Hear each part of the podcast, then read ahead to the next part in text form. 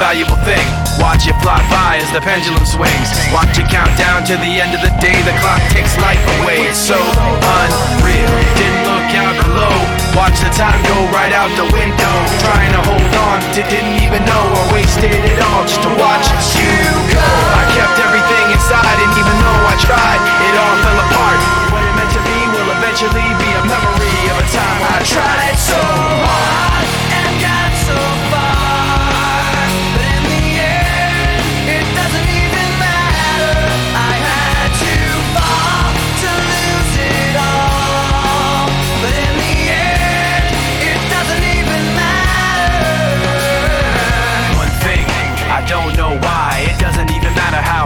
try. Keep that in mind. I designed this rhyme to remind myself how I tried so hard. In spite of the way you were mocking me, acting like I was part of your property. Remembering all the times you fought with me, I'm surprised it got so. Things aren't the way they were before. You wouldn't even recognize me anymore. Not that you knew me back then, but it all comes back to me in the end. You kept everything inside, and even though I tried, it all fell apart. To me will eventually be a memory of a time when I tried so hard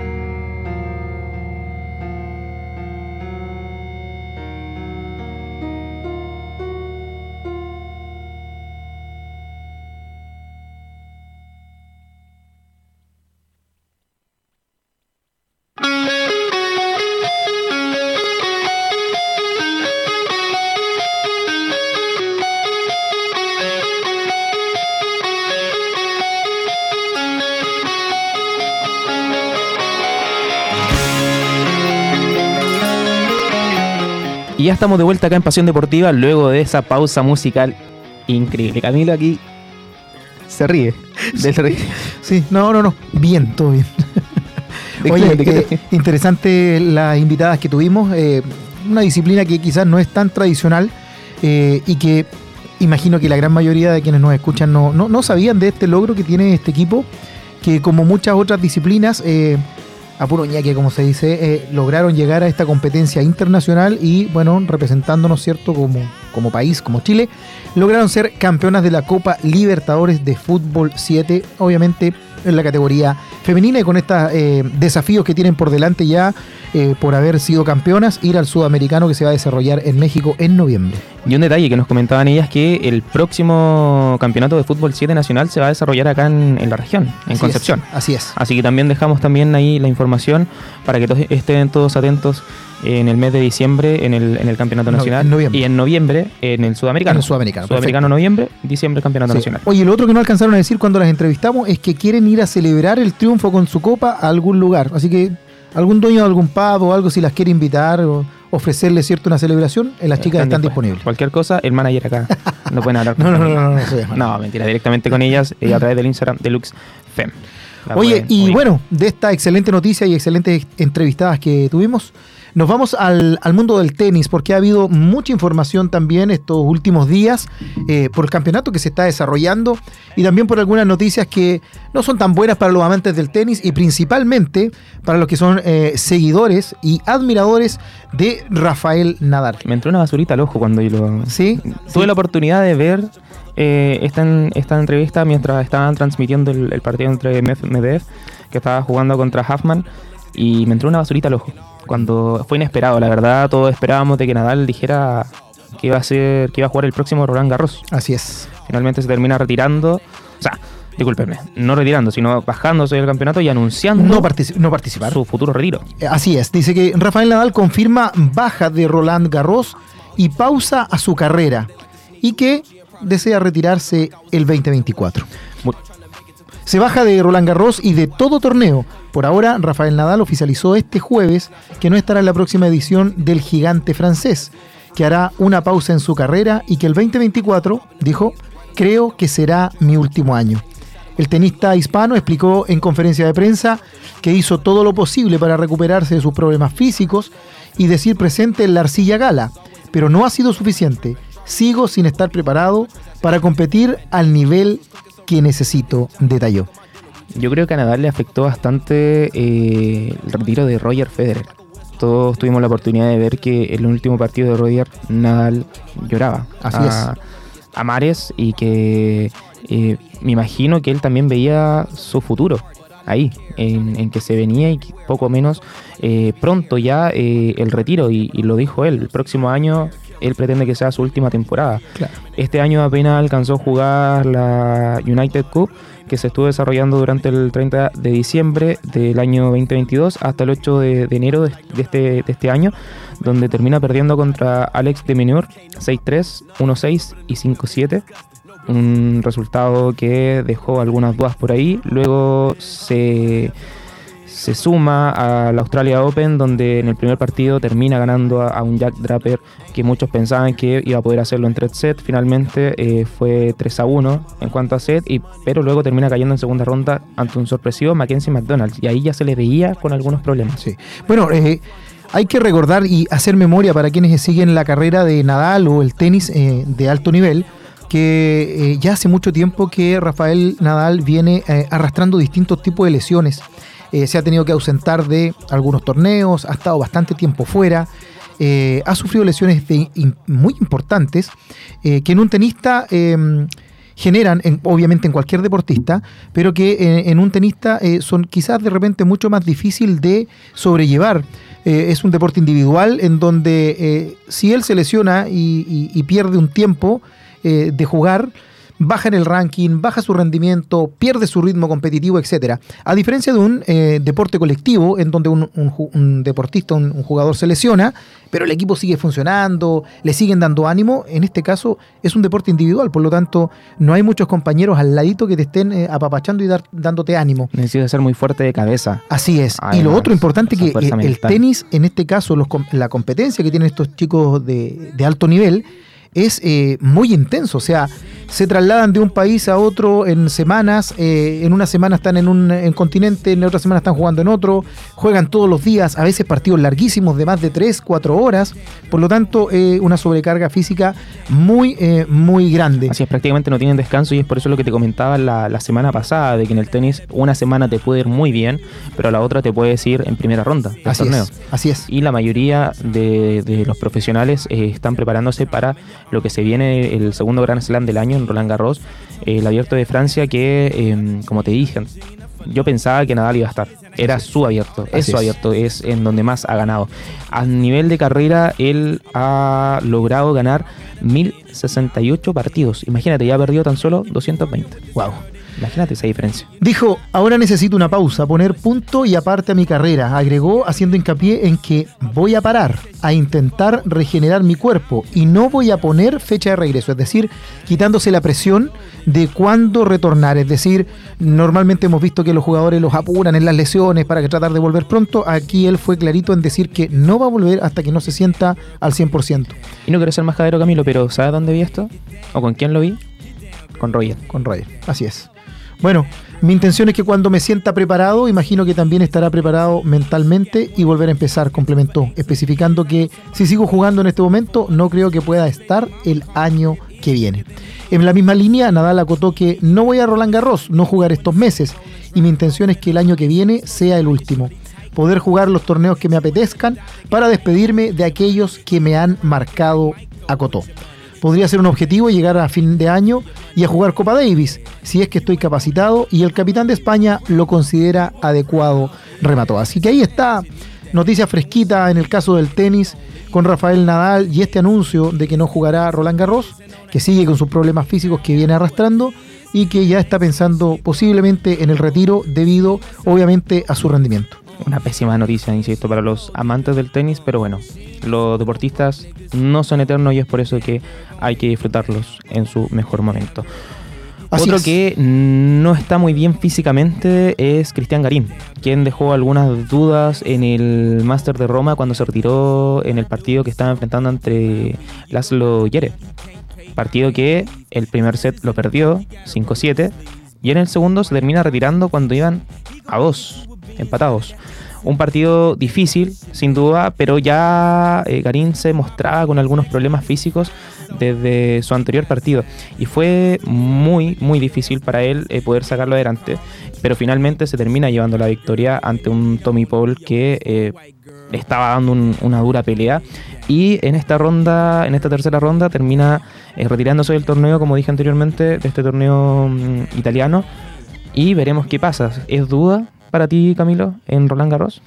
Eh, mira, no, estoy muy al tanto de cuál es el en profundidad el problema de, este de la lesión, pero claramente lo hemos visto con otros deportistas cuando apuran la recuperación de una lesión para poder estar en un siguiente torneo, eh, a veces no se logra la recuperación completa y termina siendo algo más grave finalmente. Por lo tanto, eh, me, entra la duda y, quizás que, que sea lo mejor. Intentó dar la pelea, pero su físico no acompañó. El tenista chileno Cristian Garín se despidió lesionado el, domingo recién pasado del Máster de Roma. El nacional que había presentado ya molestias físicas en su pasado partido con Tommy Paul aguantó hasta el tercer eh, juego del segundo set frente al serbio Laszlo Jer, como mencionaba Carlos, actual número 62 del ranking mundial, diciendo adiós en tercera ronda. Otro chileno. Pasemos otro chileno rápidamente porque ya no, nos queda nada más que decir de Garín. Esperamos que se recupere pronto. Se recupere pronto. Y que la recuperación sea efectiva. Que no, no, apuremos un retorno que a lo mejor no, está preparado. Eh, Alejandro Tavilo, entonces. Hablemos de él y de su triunfo que recibió. Eh, Tavilo que no, Oye, Tavilo no estuvo en nuestra conversación de la semana pasada porque habíamos estado hablando solamente de Garín y de. De Karim, de Jarry y de Tomás Barrio, que había quedado eliminado en el torneo de Roma. Correcto. Hoy día apareció Alejandro Tavilo. Estaba disputando el Challenger de Francavilla, en donde termina coronándose campeón luego de vencer a Benot Paire. La verdad, eh, para destacar Alejandro Tavilo sumando de a poquito eh, en silencio, además en estos Challengers que también suman puntos eh, ATP, quizás no tanto como Master 1000, pero logra coronarse finalmente de este torneo y Em, disputó el martes ante Marterer, donde termina cayendo en el Challenger de Túnez. Así es. En esta preparación que está realizando el Alejandro para, lo que se viene del, del Gran Slam. Perfecto. El Jano, ¿cierto? Alejandro Tavilo, es actualmente el 190 del ranking ATP y se impuso en la final nada menos que el reconocido francés Benoit Paré, ex top 20 del mundo en casi una hora de enfrentamiento. Así que eh, gracias a, esta victoria se espera que Alejandro Tavilo ascienda cerca de 40 lugares. Imagínate, ¿ah? muy buen puntaje al ganar este, este partido, este torneo también, eh, eh, lo cual lo podría ascender en el ranking de la ATP, hasta 40 lugares, tratando de llegar a posicionarse más o menos por allí, por el lugar 150 aproximadamente. Así que bien por Alejandro Tavilo, ya ahí nuestra Armada chilena dando noticia no de las mejores, como lo veíamos con la lesión lamentable, ¿cierto?, de, de Garín, pero Tavilo que va eh, en ascenso. De a poquito, de a poquito pero sumando. Correcto. Oye, hablemos de la sorpresa del el Máster de Roma. ¿Te parece, Camilo? Perfecto. Grandes sorpresas para mí. Djokovic que cae ante Holger Rune. Se cae no, el no lo esperábamos, ¿eh? queríamos no. seguirlo viendo. Después de este retorno, nadie lo esperaba. Se nos viene. Y nadie tampoco esperaba la derrota de Carlitos Alcaraz ante Fabián Morozán. Carlitos Alcaraz, que actualmente número uno. Número dos. Dos, dos, efectivamente. Número dos. Sí, lo voy a buscar, sí. lo voy a buscar yo. Sí. Dame un segundo, Camilo. Pero eh, efectivamente, o sea, termina cayendo ante eh, este húngaro que termina siendo sorpresa. Nadie esperaba que cayera el español y, nadie se lo esperaba tampoco cómo fue esto. Termina cayendo por los dos sets continuamente y eh, bueno, se termina despidiéndose rápido y tempranamente de este, de este Master 1000. Un Master 1000 que el día de hoy tiene a um, Medvedev, Olger Run y Casper Ruth en las semifinales. Así Recordemos es. que el griego se enfrentaría, se enfrentará, discúlpenme, ante Medvedev y Olger Run se enfrentará ante el noruego Casper Ruth, un Casper Ruth que en este torneo ha logrado recuperar esa confianza que muchos le pedían, Camilo. Así es. Oye, y solo para contextualizar, los últimos cuatro años de este torneo eh, han sido ganados por dos de los tenistas que hemos venido nombrando recientemente, por el 2019 y el 2021. El campeón de ese torneo fue Rafael Nadal y el 2020 y el 2022, es decir, alternándose los años de campeón, eh, Djokovic. Así que eh, no tenemos ninguno de esos dos para este año. No. en Roma al menos, no, le va a haber un campeón nuevo. Le dieron la posibilidad a otros y ellos venían ya incluso más atrás. ¿eh? El 2018 también fue eh, Rafa Nadal. Así es, pero ojo, que hay uno que fue finalista en el año anterior, en, en el Master 1000, que fue Tsitsipas. Perfecto. Podría repetirse el plato de la, la, la final, discúlpame, y eh, lograr finalmente coronarse. Ir por la final, así es. Coronarse con el campeonato. El ranking lo habíamos mencionado, ATP. El número uno es Novak Djokovic, número dos Carlos Alcaraz y número tres Daniel Medvedev. Perfecto, perfecto, Ahí está el, el top 3. Mientras que Casper Ruth es número 4 en el ranking ATP y Stefano Tsitsipas es el número 5. Olger Run, por su parte, ocupa la posición número 7. Así es. Oye, de esas noticias y de esa novedad, de esa sorpresa que teníamos en el tenis, vamos a pasar, no sé si a otra sorpresa. Lo que sí fue sorpresa, por lo menos para mí, fue el resultado tan abultado que se dio ayer en el enfrentamiento de vuelta eh, por la Champions League. Pasamos al fútbol, como ya te has dado cuenta, entre el Manchester City y el Real Madrid. ¿Qué pasó, Carlito, allí? Oye, no. eh, lo esperábamos un poco más apretado, ¿o no? No puede ser. ¿O era yo nomás el que pensaba que esto iba a estar más apretado? Yo la semana pasada recuerdo que te dije, mi final esperada es Milan Real Madrid. Correcto. Eh, ¿Y qué te dije yo? Inter Manchester City. Perfecto.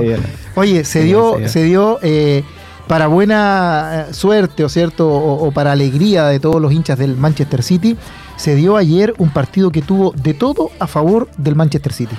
Todo, todo a favor de los de Guardiola, que finalmente completaron con un resultado que eh, no sé si fue muy abultado para el trámite del partido, pero que deslució completamente al Real Madrid. Para cómo se dio el partido, la verdad creo que el 4-0 fue justo. Perfecto. Fue justo porque el Madrid eh, fueron pocas luces de las que se vieron del equipo merengue, la verdad. Eh, si es que por ahí alguna individualidad de Vinicius, de un remate de Cross que da en el, en el travesaño. Y un City que eh, desde el minuto uno se le vio la intensidad del equipo que no paraba nunca. Se veía que buscaba y buscaba el gol. Y lo mejor para el equipo de, de, de Guardiola fue que luego de haber marcado el primer gol, no se termina quedando tan solo con eso conforme, sino busca el segundo. Y Así llega el doblete de Bernardo Silva. Así es. Y todo parecía ya estar, de- al menos al descanso, para mí, Sí, todo parecía sí, estar cerrado, cerrado, Todo cerrado. parecía estar cerrado. Si es que el Madrid eh, lograba cambiar algo las cosas en el segundo tiempo, pero bueno, no fue así. Eh, Manuel Akanji y Julián Álvarez terminan marcando en el segundo tiempo. Finalmente termina sucediendo algo que dijo Klopp el año, el año pasado, cuando eliminaron al, al, al Manchester City en la final de la semifinal, discúlpenme, de, de vuelta. Dijo, por ahí los cambios están en los jóvenes, en Foden, en Álvarez, y ahora termina pasando. Termina eh, metiendo a Phil Foden, termina metiendo al argentino y es precisamente este último el que termina marcando el, el cuarto gol. Así es, así es. Oye, un resultado que claramente el que más lo celebró fue Guardiola, que hace mucho rato, mucho rato, tenía ganas de estar, ¿cierto?, en, en una final de eh, Champions nuevamente y sobre todo ahora de la mano de su Manchester City, que ya lleva varias temporadas al mando y que no había logrado llegar a esta instancia, ¿cierto?, con, esta claridad, eh, en donde obviamente... em, la final que se nos viene eh, va a ser interesante, por lo menos. Real Madrid aceptó la, la derrota sin mayores complicaciones. Vi ahí algunas declaraciones de jugadores y todos dijeron, fueron más que nosotros, nos seguiremos preparando para volver a campeonar nuevamente. No, y un Carlo y Ancelotti que buscar la final". no, no renuncia al equipo. No, no, no, no, Él no. lo mencionó. En lo absoluto. Nadie duda de mí, de mi trabajo, y es así. Así Nadie es, duda cual. del trabajo que ha hecho el italiano con, con el cuadro merengue. No, y los jugadores igual completamente alineados con el técnico, diciendo y reconociendo que no fue el mejor partido, que Manchester City fue superior y que van a seguir trabajando para poder estar próximamente en una nueva versión. Bueno, Tal cual. otro finalista, el Inter.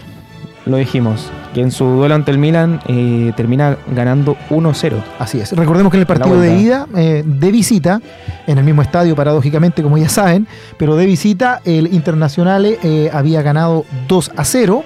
Tenía que remontar ese resultado el Milan y lamentablemente no fue así, o felizmente para los hinchas del Internacional, que en el partido eh, del día martes recién pasado logra imponerse por 1 a 0, generando un marcador final, un total global de 3 a 0 en este partido, en estos partidos de ida y vuelta. Lo que hace entonces que deja afuera al Milan y avanza en este importante torneo, quizás el más importante, ¿cierto? A nivel eh, planetario, no, no contando a, lo- a los mundiales, eh, al internacional. Sorpresivamente, además. Sorpresivamente, sí, La verdad, nadie sí. esperaba que el Inter llegara a la final. Creo que En alza. por ahí, con un poco de suerte, quizás también el sorteo lo termina favoreciendo. Le, le tocó más fácil el, el- el camino inicial, dices tú. Sí, Quizás eso los preparó de mejor manera, sin tanta fatiga, cansancio, etcétera. Sin duda. Otra idea es que se terminaron de desarrollar el día de hoy, pero esta vez por otro campeonato también de Europa, me refiero a la Europa League. Es la llave entre la Roma y el Bayern Leverkusen. Empataron 0-0 en la vuelta. Recordemos que en la ida el equipo dirigido por José Mourinho se terminó llevando la victoria 1-0, por lo que es finalista del torneo. Y por su parte, el Sevilla le ganó de local a la Juventus 2-1. Habían empatado a 1 en la ida lo propio hicieron en la vuelta y en el alargue es cuando Eric Lamela termina marcando ese gol que termina finalmente llevando al equipo sevillano a la final. El equipo, recordemos, de los dirigidos eh, eh, de Jorge Sampaoli. ¿Todavía dirige el equipo? Sí. ¿De quién? Sampaoli. No, está en Flamengo. Flamengo, Está en ahora, Flamengo. sí, sí. Me disculpo. Está sufriendo con Vidal. Flamengo, sí, está Están saliendo a dar una vuelta en un Ferrari, dije. Me, Oye, me eh, con estas noticias de la Champions League y del fútbol, Se me queda la Conference League, A otro ver, torneo internacional. perfecto. Pasa Fiorentina a la, mm, a la final contra el West Ham. También Perfecto. tenemos final italiana e inglesa ahí para disfrutar. Excelente. Oye, con esta última notita pero precisa que nos da Carlos, nosotros nos vamos a ir a nuestra última pausa, eh, acompañados de muy buena música. No se despeguen, ya volvemos al último bloque. Todavía queda información aquí en Pasión Deportiva por aerradio.cl.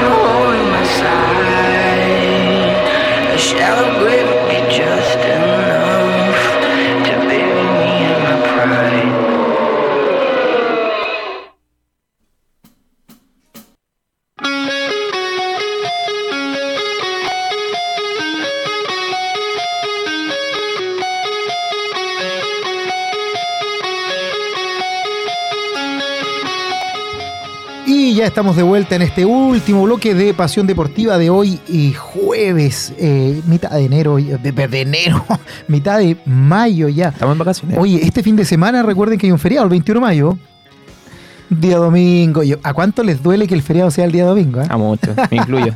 Así me incluyo. es, así Me da es. mucho.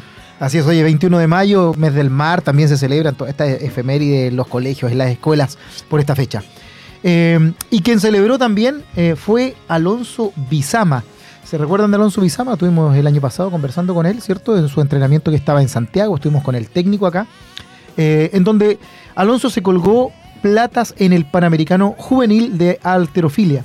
Grandes noticias para el deporte regional llegaron desde la localidad colombiana de Manizales, donde se desarrolla el Campeonato Panamericano Juvenil de Alterofilia y donde un deportista de la región del Biobío se transformó en el mejor de la delegación chilena.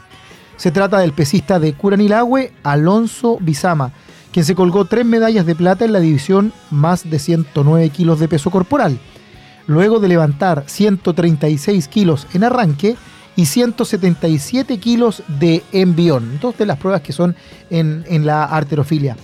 Luego de eh, eh, este eh, total olímpico, ¿cierto? De 313 kilos. Ese fue lo que complementó entre estas dos eh, acciones, el arranque y el envión, 313 kilos total olímpico que logró levantar el pesista de Curanilahue, logrando, ¿cierto? Así, la medalla de plata.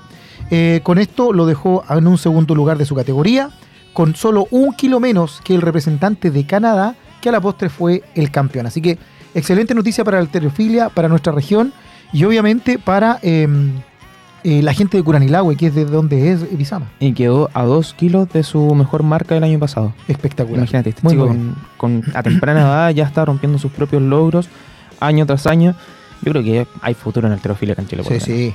Y un saludo también para el, el- el técnico que ha partido con esto hace ya mucho rato en, en Curanilahue, Juan Esteban, eh, quien ha eh, liderado todos estos procesos de los chicos de la arterofilia y que tiene un semillero gigantesco de cara a la que se nos viene también eh, para esta disciplina. Así que muy, muy bien por él. Eh, otra cosa que nos interesa, po. ¿o no nos interesa? Lo que está pasando con Guachipato, Sí. ponte tú. Oh, ¿cómo lo lo- que está pa- eh, bueno, tú- a ti lo que te interesa es lo que está pasando con la Universidad de Chile, yo creo. No, no, no, a mí me interesa lo que está pasando con Deportes Concepción, por ejemplo. O con UDEC. No, hay hartas cosas que hablar. ¿Vamos por parte mejor? Vamos por parte. Ya. Bueno, Ay, en el campeonato nacional, por lo menos en primera división, con 28 puntos, sigue en la punta de la tabla Huachipato y con un partido menos que con su máximo perseguidor, que sería Cobresal, quien tiene 27 puntos. Para destacar lo que están haciendo ambos equipos. Perfectamente. Para destacar lo que están haciendo los dos equipos, lo vuelvo a decir. Ya porque eh, De regiones, partamos al tiro. De regiones. Sí. Eh, trabajo minucioso. Repiten un poco lo que hizo Ñublense, por ejemplo, el año anterior. Dejando atrás, porque más atrás de ellos está Colo Colo, Católica, Universidad de Chile. Así es. Ponte tú. Eh, porque mm, están dejando atrás a equipos como que quizás esperaban más que estuvieran peleando la, la punta, como el mismo Ñublense o Unión Española, quizás. Sí. Así que están haciendo hasta el momento una buena campaña antes de que finalice la mitad del, del campeonato. Van a quedar en posición de Copa Libertadores y esperamos que la segunda rueda sigan así. Así es. Oye, y obviamente quien se está quedando eh, abajo, eh, recientemente, recientemente hablamos de Ñublense, quien venía con muy buenas temporadas, venía haciendo muy, un muy buen campañón. eh, pero está en el lugar eh, décimo primero con tan solo 17 puntos. Yo creo que eh, el cansancio, la fatiga, eh, ha ido pasando un poco la cuenta de este plantel de Ñublense que, eh, si bien es cierto, venía trabajando, o no quiero decir venía, viene trabajando muy bien, pero obviamente se empieza a sentir ya el peso de no tener quizás, qui- quizás buenos recambios, de las lesiones, eh, etcétera, etcétera. De estar Y- peleando Copa Libertadores, el torneo internacional, tan desgastantes. Es tener en dos frentes. No, los, los equipos chilenos no están acostumbrados a tener dos compromisos, dos competencias eh, durante la semana. Eh, No tienen plantel. ¿Y por qué no tienen plantel? Porque finalmente en la filial se invierte poco. Y ahí es donde después termina pegando el, golpe. Entonces, entrenamiento toda la semana y dos partidos importantes, dos competencias importantes en el Frente Nacional y en el Internacional durante la semana, empieza a generar, ¿cierto?, eh, algunas mellas en los eh, jugadores y también el cansancio en el cuerpo técnico, en la gente que trabaja, obviamente, con ellos y que está 24-7 allí. Y se nos queda al final de la tabla, ¿cierto?, Eh, el recientemente ascendido y sorpresa del año pasado, Magallanes, que con tan solo 8 puntos no ha podido salir del fondo de la tabla. Poquito más arriba, Copiapó con 13 puntos y Curicó Unido con 13 son los colistas en este torneo por ahora, eh, pero Magallanes bien abajo, ¿ah? solo con 8 puntos. De primera división. Así es. Vamos a repasar rápido lo que está pasando en Primera B, Camilo. Así con es. San Luis de Quillota en la punta. Compartiéndolo con La 23 Serena. Ya tan solo un punto de diferencia con Deportes Temuco. Así es, pegaditos arriba. Y a dos puntos Cobreloa, que también lo viene haciendo bastante bien. Con 21 puntos está en la cuarta posición Cobreloa, con 22 en la tercera posición Temuco y con 23 liderando eh, el primer y segundo lugar de esta tabla eh, del ascenso Betson. eh, San Luis y Deportes La Serena con 23 puntos. Así que están muy, muy pegaditos por allí. Y ¿Qué nos pasa en este ascenso Betson, este, esta primera B? Que en el último lugar y más hundido que nunca en la tabla con tan solo cuatro posiciones, el último partido de este fin de semana, eh, lamentablemente volvió a caer nuestra Universidad de Concepción, los del Campanil, y están a tan solo cuatro puntos, hundidos definitivamente en, en la tabla. Eh, no, sé cuál será la estrategia, poder ahora eh, salir de allí. Están a siete puntos del siguiente Un perseguidor partido- que es Recoleta. está- un partido que lo estaba ganando. Sí, sí. y termina, No, no, no, mal, termina mal. cayendo. Así está es. ganando uno. Y mira, date cuenta de esto. Está ganando 1-0 y en los últimos 8 minutos le terminan dando vuelta al partido. Así es.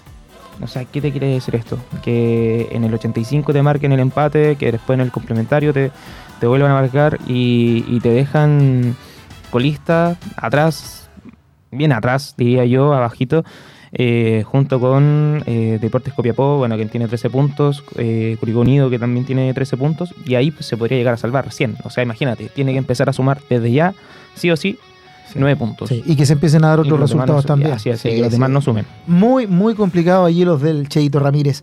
Y en la segunda división, las noticias para nuestra zona tampoco son las mejores. Tampoco son las mejores. Seguimos porque, sí, en primer lugar, eh, con 23 puntos está Deportes Limache. En segundo lugar, con 20 puntos está Lautaro de Buin. Y en tercer lugar, con 17 puntos está Trasandino. Recordemos que en segunda división Camilo asciende solo un equipo. Solo un equipo. En la medianía de la tabla, en la octava posición, con 12 puntos, eh, más o menos eh, casi la mitad de lo que tiene el puntero, que es Deportes Limache, se encuentra Fernández Vial. ¿ya? Ahí está con 12 puntos en la octava posición Fernández Vial, pero quien definitivamente está, eh, wow, último, último y con tan solo un punto en toda esta competencia es el León de Collado, Deportes Concepción, lamentablemente hundido en la tabla de segunda división y más encima con un solo punto, eh, cambiando nuevamente de técnico, vuelve a asumir de manera interina eh, el técnico de divisiones inferiores, que ya ha pasado por esto, eh, que el año anterior eh, también hizo de interino, de subrogante y logró evitar el descenso. Eh, no sé si es lo mismo que, esperan esta vez, pero están con un solo punto en la competencia. Luego viene Deportes. Iberia en la décima tercera posición con cinco puntos y ahí se empiezan a disparar hacia arriba. Aquí está muy difícil. ¿ah? O sea, en, en todas las divisiones estamos eh, muy, muy complicados. Y en este caso, el León de Collado con un solo punto que no hay caso que levante cabeza. Lo que nos da esperanza, Camilo, es que Melo Fernández Vial eh, tiene dos partidos menos que los demás es. equipos y estos son entre Deportes Iberia y el mismísimo Deportes Concepción. Correcto, es decir, podría sumar seis puntos de acuerdo a lo que se ve en la tabla, que Deportes Iberia y Deportes Concepción son los colistas, por lo tanto, asumiríamos que Fernández Vial, eh, por una parte positivo, sumaría seis puntos, lo cual lo llevaría eh, rápidamente a aumentar en la tabla de posiciones, pudiendo llegar incluso hasta cuarto lugar si es que Imagínate. se dan las cosas Sumar seis puntos y seguir hundiendo a, tu- Univers- a Deportes Concepción. a tu rival. Exacto, eso es lo que te iba a decir. Es decir, si eh, Fernández Vial logra ganar estos dos partidos, bien por Fernández Vial, sube y pudiese llegar hasta una cuarta posición, mal por el Deportes Concepción, porque lo dejaría hundido completamente y te tan solo un punto en esta tabla de posiciones de la segunda división de nuestro país. Y en el campeonato femenino, Carlos, Universidad de Chile lidera con 21 puntos, seguido por Colo Colo con 18, Santiago Morning 16, Palestino y Deportes Antofagasta 13 puntos, al igual que Deportes Iquique y eh, Coquimbo Unido 11 puntos. Y hasta ahí me quedo. Oye, se repiten eh, los mismos tres equipos fuertes en el fútbol femenino desde hace ya varias temporadas. ¿ah? Siempre se han ido ahí alternando, pero siempre están los tres. Universidad de Chile, Colo Colo y Santiago Morning, que en el caso del fútbol femenino, muy, muy bien. Es en esta última instancia, eso sí, donde Universidad de Chile se comienza, este último año, en donde comienza a pelear la, la parte de arriba de la tabla. Exacto. Eso sí, porque antes eh, era siempre entre Colo Colo y Santiago Morning, por lo menos hubo una temporada donde se repartían ambos eh, el campeonato. Así es. Por otro lado, Universidad de Concepción y Fernández Vial estarían clasificando al grupo B. Octavo, Universidad de Concepción, 7 puntos y Fernández Vial tan solo 3 puntitos ha logrado sumar en lo que va del año. En el décimo segundo lugar de la tabla, recordemos que en el Campeonato Nacional Femenino Profesional hay 14 equipos en disputa de este torneo. Así es, y funciona totalmente distinto al, al campeonato regular que nosotros conocemos, digamos, que es eh, los 30 partidos que se disputan, el, ganador de la temporada termina ganando eh, el campeonato. Acá no, acá en la primera rueda al menos los primeros 7 equipos pasan al grupo A y los últimos 7, digamos, desde el octavo al 14 lugar, pasan al grupo B. Así que difícil la tienen estos equipos camino. Así es. Oye, eso sería por el, el deporte profesional, por el fútbol, ¿cierto? En el, en el caso de las noticias que les entregamos. Y ya para ir finalizando, en el deporte universitario, en el de las casas de estudio de educación superior, eh, mencionar que esta semana se reprogramaron varios encuentros. Universidad de Concepción y la Universidad del Bío Bío se encuentran con receso académico. Esto- estos días que se lograron eh, tener desde pandemia, ¿cierto? Por parte de los estudiantes, están en receso académico, así que se suspendieron algunas eh, actividades, pero ¿Qué las otras siguen. ¿Qué hay de Doc? Quiero Eh, saber qué hay de Doc. Duoc tuvo un durísimo encuentro ayer en el voleibol masculino con la Universidad Católica de la Santísima Concepción, de los equipos más fuertes de la zona. Dieron pelea a los muchachos, pero no se logró sacar adelante. Con un triunfo se perdió 3 a 0 eh, en set, lamentablemente. Hoy día en el fútbol masculino jugó la Universidad Católica de la Santísima Concepción versus eh, Instituto Profesional Virginio Gómez. Ganó la Universidad Católica, quien va punteando allí muy, muy, muy bien. En el básquetbol masculino, a las eh, 3 y media de la tarde, se jugó también UDLA Santo Tomás, donde UDLA claramente eh, es un rival muy fuerte y venció a Santo Tomás, que se está reintegrando desde hace poco a las competencias en el caso de eh, ADESUB. Eh, y partidos pendientes, mañana hay algunos encuentros muy interesantes en el caso del voleibol femenino, por ejemplo, en donde eh, se enfrentan a las, déjenme confirmar, bien, a las 20 horas en el Polideportivo de la UNAP, se enfrenta eh, la Universidad Andrés Bello y la Universidad Católica de la Santísima Concepción. Hay mucho morbo en este partido, son dos clásicos rivales en el femenino y además, además, además, coincide con que en el equipo técnico de la UNAP está Memo Jiménez, ex jugador eterno y emblemático de la Universidad Católica, y como PF, como preparador físico, este año se sumó Carlos Copelli, quien hasta el año pasado y eternamente fue el preparador físico también de los equipos de la Universidad Católica de la Santísima Concepción. Así que ahí actualizándonos también en el campeonato de Interesante lo que está pasando en la sub. Camilo, Así es. te tengo que dejar. No, Nos tenemos que ir. tú también me tienes que... Nos tenemos que ir. Ah, nos tenemos no que ir. tenemos nos que ir muy del bien. programa, nos tenemos que despedir de todos los audientes. Sí. Muy bien, Nos muchachos. tenemos que despedir de todos quienes nos están escuchando eh, y nos están viendo a través de Ha sido un honor, ha sido un gusto, Camilo, el día de poder acompañarte. Igualmente, Carlos, como siempre, tú ya no me acompañas, tú eres parte estable de aquí y no te vas a mover. Le vamos a mandar saludo por último capítulo a Javier. Javier se nos aparece. no, chicos, oye, muy buenas tardes a todos, muchas gracias, saludos a todos a quienes nos escuchan, nos siguen en las redes sociales. Nos vemos el próximo jueves a las 17.30 horas a través de aerradio.cl para un nuevo programa de Pasión Deportiva. Nos vemos, que estén bien. Chau, chau. Nos despedimos.